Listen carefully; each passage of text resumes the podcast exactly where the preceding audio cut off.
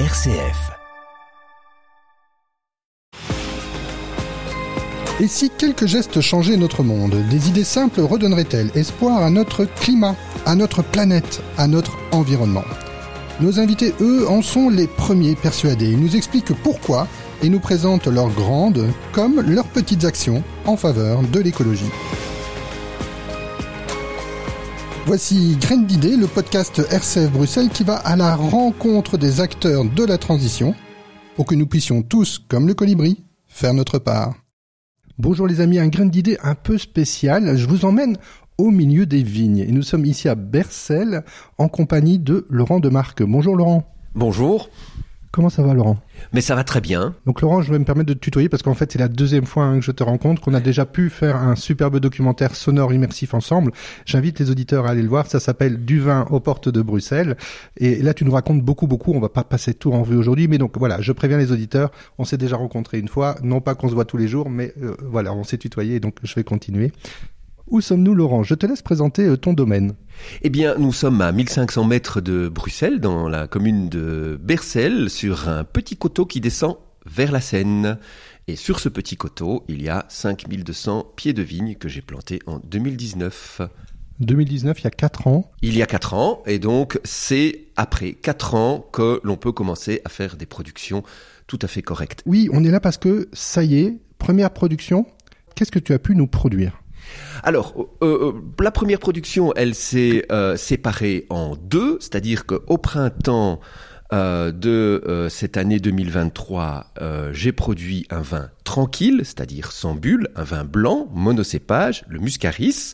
J'ai eu à peu près 800 bouteilles qui sont parties en trois mois parce qu'il était vraiment, c'était une, une, très grande réussite. J'en étais vraiment très content parce que il avait beaucoup de, de qualité. Pour une première production, c'est évidemment très réjouissant.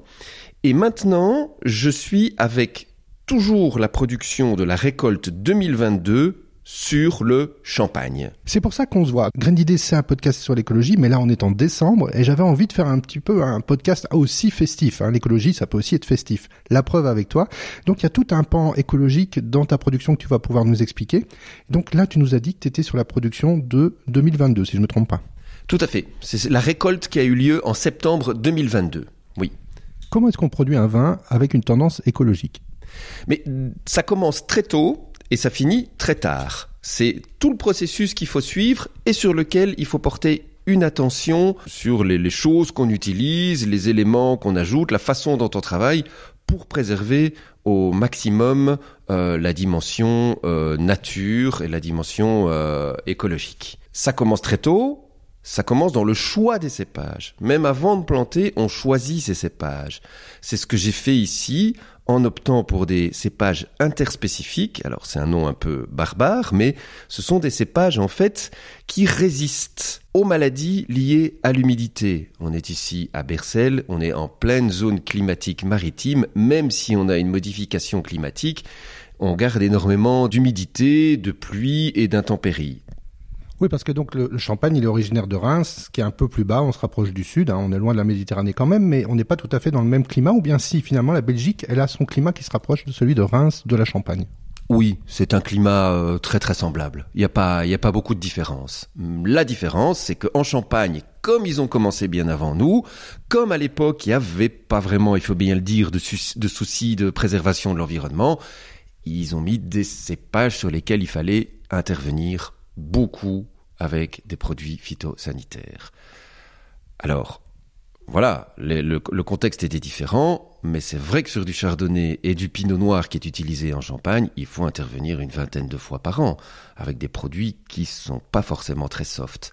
Inversement, sur les cépages interspécifiques que j'ai plantés ici, cette année, enfin en tout cas en année 2022, j'ai fait, je crois, quatre interventions, et des interventions de contact de surface du soufre qui est pas du tout nocif, mais qui permet d'avoir une, une, couche protectrice contre les champignons.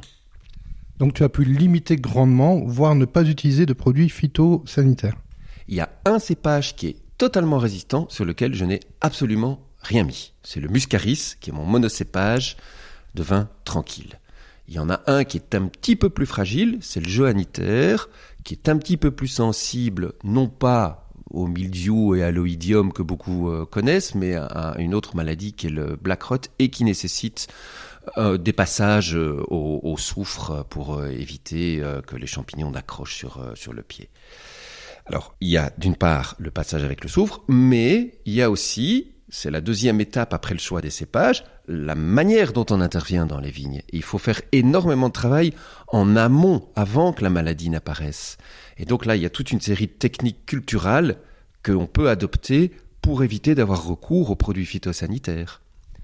Alors ce que tu me disais aussi en préparation de l'interview, c'est que la manière de planter nos vignes en Belgique est quand même un petit peu différente de celle qui est employée en vrai champagne, en Champagne. Oui, mais d'abord il y a la question du cépage. Ce sont des cépages qui ne nécessitent pas le même type euh, euh, culturel, mais c'est vrai que chez nous on l'a plutôt fait en méthode alsacienne, c'est-à-dire que on a euh, des cépages qui poussent, les premières feuilles arrivent, on va dire, après 90 cm, 1 mètre du sol. Ce qui est important, parce que la proximité de la pousse avec le sol engendre aussi un plus grand risque de contamination vu la proximité avec les adventices qui sont dans les alentours et qui, euh, et qui propagent plus facilement la maladie qui pourrait euh, s'y loger. Donc le choix interspécifique, la plantation plus haute que euh, en Champagne. Et encore une troisième chose, je crois que tu laisses l'herbe pousser entre les cépages. Est-ce que je me trompe? Non, non, tout à fait. Je, je laisse l'herbe entre les cépages, mais ça c'est surtout pour une euh, préservation du, euh, du, biotope de manière euh, générale. Le, les insectes, les vers de terre, enfin toute la petite vie qui grouille là en dessous. C'est aussi pour avoir une, une régulation de la température finalement par rapport à un sol qui est travaillé, qui est brut, qui est labouré. Voilà, ou alors là c'est de la terre. Évidemment, il y a des variations de température à la fois pour lutter contre le gel et à la fois pour descendre un peu la température en cas de euh, trop grande euh, sécheresse. Est-ce que dans ta vie de viticulteur, tu as déjà eu des soucis de, gel, de, pieds qui ont gelé? Alors ça, c'est une question. Euh, on entend chaque fois à la même période de, gel tardif des tas de techniques qui sont utilisées, de l'hélicoptère à l'éolienne. aux bougies, à la paraffine, au feu, à la fumée, etc. Il y a pourtant une technique très simple, et là encore c'est du préventif qu'il faut faire comme pour beaucoup d'interventions en matière de préservation de la nature, du préventif, c'est-à-dire tailler le plus tard possible. Et tailler en deux fois, c'est-à-dire que c'est le dernier bourgeon de la baguette qui surgit en premier lieu. Et donc il faut pas tailler trop court, trop vite, parce que sinon c'est le premier bourgeon qu'on va vouloir utiliser qui va griller et c'est là qu'il y aura la perte. Il faut développer une stratégie qui pousse l'intervention le plus tard possible pour que le bourgeon sorte le plus tard possible et passe à côté de la période des, euh, des gels tardifs. Autre technique, mais ça c'est particulier chez toi, hein, c'est qu'ici on est à l'intérieur et on est entouré de vignes en fait. Donc toi tu vis au milieu de tes vignes. Donc ça, ça te permet, j'imagine, d'avoir un contrôle beaucoup plus précis, beaucoup plus fin et permanent de tes vignes. Oui, oui, oui, absolument. Et, d'ailleurs, pas de difficulté à dire que oh, ça m'a aussi motivé dans le choix euh, culturel de faire énormément de prévention et d'attention euh, au contexte de préservation de la nature. C'est que j'habite en plein milieu des vignes. Il y en a devant, il y en a derrière, il y en a à côté. J'allais pas chez moi commencer à répandre des saloperies euh, qui allait euh, voilà être directement dans, dans mon habitat. Donc c'est une motivation un peu égoïste jointe à une motivation plus euh, générale. Mais je pense que c'est quand ces deux-là sont conjointes qu'on arrive à un résultat euh, intéressant pour la préservation de l'environnement c'est ça qui est magique. Hein. C'est ça que j'aime dans les graines d'idées, dans le, ce podcast, c'est d'aller rencontrer des gens qui, voilà, c'est naturel de se dire, mais effectivement, moi, je vais en vivre, je vais en consommer. Pourquoi est-ce que j'irai mettre des choses qui ne me conviennent pas? Et donc, et quand on te voit, bah, on, sent toute la franchise et toute la délicatesse que tu as dans tes vignes. Alors, on a parlé de la production, de la naissance de ces grappes, de ces raisins, comment tu t'y es pris. Mais il y a aussi, alors, après, le, la cueillette. Comment se passe la cueillette? Est-ce qu'il y a beaucoup de machines pour ça? Non, c'est à la main, sont des vendangeurs bénévoles qui sont hyper motivés et je profiterai de l'occasion ici pour vraiment tous tous les remercier parce que c'est un c'est un travail quand même euh, euh exigeant et euh, qui nécessite d'y consacrer toute une journée et en fin de journée on est euh, fatigué. Alors c'est très sympathique, euh, c'est très, c'est un travail très très collectif, etc. Mais oui, c'est une vendange euh, à la main, tout à fait. Donc on va dire un peu traditionnelle, etc. Qui outre la dimension sympathique que ça procure de se retrouver ensemble et puis de boire un verre ensemble et de manger ensemble, qu'il faut vraiment mettre un, un processus assez efficace parce que malgré tout il faut terminer au bout de la journée, quoi. voilà. Je pense d'ailleurs, vu la quantité, vu la production qui augmente d'année en année, je pense que je vais le faire euh, je vais le faire en deux fois la fois prochaine, ce qui me permettra aussi de jouer avec la, la différence de maturité des différents euh, cépages. Pour euh, le travail du vin, une fois qu'on a tout récolté, pour les auditeurs, est-ce qu'on peut juste réexpliquer comment ça se passe? Bon, après, c'est le processus de vinification. Alors, c'est vrai que ce sont un peu deux métiers différents, mais qui sont euh, intimement liés, parce que pour pouvoir faire une bonne vinification, il faut des beaux raisins, et il faut des beaux raisins qui soient bien récoltés. Et c'est pour ça qu'au moment de la vendange, eh bien, on fait déjà un tri du raisin. On ne prend que les grappes qui sont saines. Parce que même avec les mesures de précaution qu'on prend, on se retrouve toujours avec des grappes qui ont subi un peu des attaques de l'humidité, des coups de soleil, etc., ou des attaques d'insectes, etc. Donc il ne faut garder que des raisins sains. Et c'est avec des raisins sains qu'on aura un vin de qualité. Donc le travail dans la vigne est très très important plus important qu'on ne pourrait le croire. On peut croire que c'est au moment de la vinification tout se fait. Moi, je fais partie de ceux qui considèrent que le travail dans la vigne est vraiment très important. Pourquoi? Parce que si on a des raisins sains qu'on donne à mettre en cuve, on aura beaucoup moins d'interventions à faire pour préserver l'apparition d'un, euh, je, vais, appeler une dégénérescence euh, de, du, mou et du jus de raisin euh, qu'on aura. Et là, alors, on évite l'adjonction de sulfite, on évite l'adjonction de produits clarifiants, etc., etc., qui sont pas non plus idéales. Moi, mon principe, c'est tant que je peux mettre le moins de choses possible. Et pour mettre le moins de choses possible dans mon, dans mon train, ben, je fais en sorte que mes raisins soient le plus sains possible.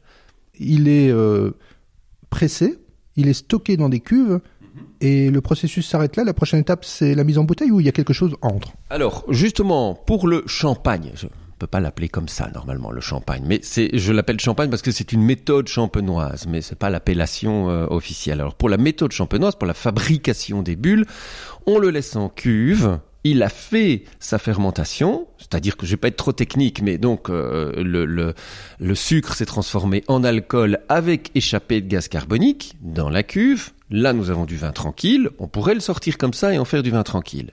Fin de l'étape. Mise en bouteille et c'est bon. Le gaz carbonique reste dans la cuve?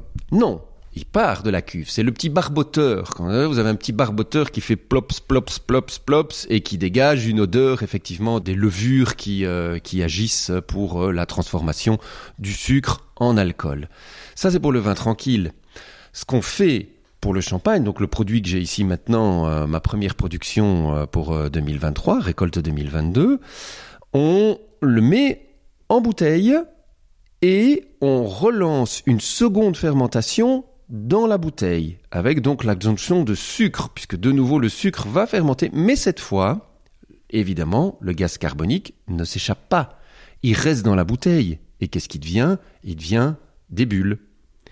Et il donne de la pression au champagne. 6 bars pour être exact, ce qui est important, ce qui fait sauter le bouchon et voilà. Donc il y a encore tout un long processus. C'est pour ça que le champagne arrive plus tard. Il y a encore un long processus de seconde, ce qu'on appelle la prise de mousse. C'est la seconde fermentation. Et là, on le laisse assez longtemps. Ensuite, on dégorge parce qu'il y a un peu d'impuretés qui sont dues aux levures mortes qui ont, euh, qui ont refermenté. Et ça, c'est le dégorgement. Et à ce moment-là, on, on, rajoute la liqueur de sucre finale avec euh, le bouchon, la capsule, euh, l'étiquette, etc. Donc il y a deux adjonctions, il y a le sucre lui-même et une liqueur de sucre. Oui, oui, oui. Alors à, à, à la fin, ça c'est justement pour déterminer quel type de champagne on va avoir. Moi j'ai fait de l'extra brut parce que je trouve que personnellement, plus ça va vers le nature, plus je préfère. Voilà. Mais maintenant, un brut nature, il y a zéro gramme de sucre ajouté. Mais du coup, c'est vrai qu'il a une, acidité, une amertume beaucoup plus prononcée, mais il révèle aussi les saveurs. En même temps, c'est une petite proportion de gens qui, qui apprécient ça. Beaucoup aiment l'adjonction de, de sucre, mais j'ai pu constater dans les premières bouteilles que j'ai vendues qu'en fait, beaucoup de gens demandent d'être le plus nature possible. Moi, j'ai fait de l'extra brut, c'est-à-dire c'est moins de 6 grammes de sucre par litre. Après, on est dans le brut, c'est celui qui est le plus vendu, c'est celui qui est le plus consensuel, où là, c'est entre 6 grammes et 9 grammes de sucre par litre. En général, ils en mettent 7-8 pour faire du, du brut. Et puis alors, au-delà de ça, on a le demi-sec entre 9 grammes et 12 grammes. Au-delà, on rentre vraiment dans des trucs qui, euh, voilà, on a l'impression de boire un soda après, ça n'a plus d'intérêt. Enfin, c'est mon point de vue, hein, voilà. Non mais c'est super, mais l'intérêt quand même au final, euh, pas le soda, on est d'accord, mais c'est la fête quoi. Une fois qu'on a ouvert le bouchon, et c'est pour ça, encore une fois, graine d'idée de décembre, je voulais vraiment avoir quelque chose qui pétille. Je suis super content que tu nous reçois. Merci beaucoup encore pour nous partager maintenant l'évolution de ta production. Tu as fait de l'extra brut. Et d'autres bouteilles plus douces alors? Non, parce que pour le moment, en 2022, j'ai pas récolté une quantité suffisante pour pouvoir m'amuser à faire une diversification de produits. Je veux dire, quand on travaille à une vinification, il faut quand même essayer d'avoir 500 litres dans une cuve.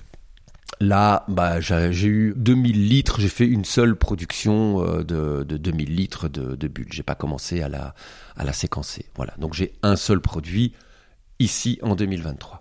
Alors, allez, pour terminer, on s'approche tout doucement de la fin du podcast. Hein, je remercie les auditeurs. Juste quelques chiffres. Combien d'hectares représente combien de pieds représente combien de bouteilles au final, tranquilles ou pétillants ici, pour chez moi, parce que ça dépend toujours de la configuration dont on a planté, etc. Euh, je suis pas encore en vitesse de croisière, c'est-à-dire que j'ai pas encore le, le, le, maximum de production, puisque je suis encore en phase ascendante. J'ai planté en, en, en, 2019. Mais une fois que les pieds seront arrivés à maturité, auront stabilisé leur, euh, leur production sur 5200 pieds, un hectare et demi, avec les cépages interspécifiques qui sont très productifs, entre 10 et 13 000 bouteilles par an, en moyenne, oui. Et combien de bouteilles, alors juste pour le vin pétillant, le vin méthode champenoise, pour cette année? Pour l'année, pour la récolte 2022, donc 2500 bouteilles. Donc on est au sixième de la, de, du total espéré? Euh, Non, parce que je n'ai pas utilisé tous les cépages pour faire les bulles. Il y en a un où je fais exclusivement du tranquille, voilà.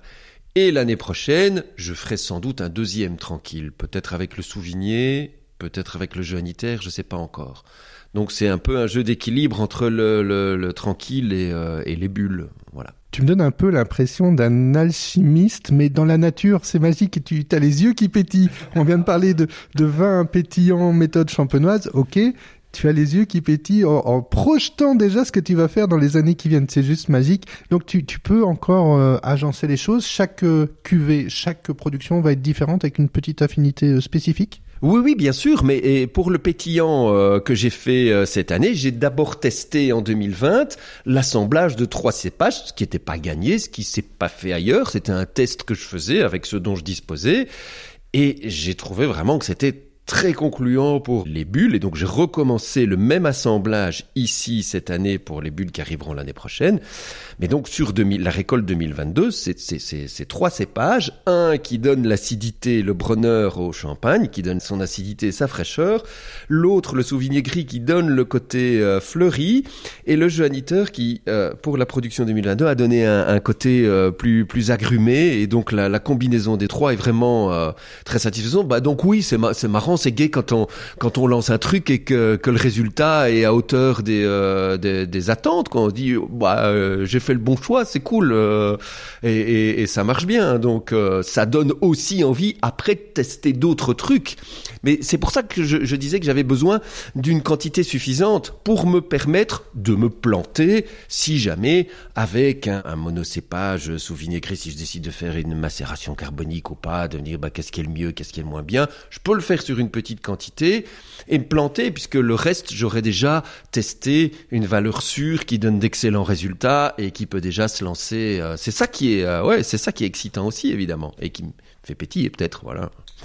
Ah bah j'ai envie de terminer cette émission là-dessus. Je vous souhaite à toutes et à tous, et surtout à vous, à toi, Laurent Demarque, une bonne année 2024, des bons réveillons pour encore 2023, et puis un tout tout grand merci de nous avoir accueillis chez toi, au milieu des vignes. C'est toujours magique. Un grand merci Laurent Demarque. Avec plaisir.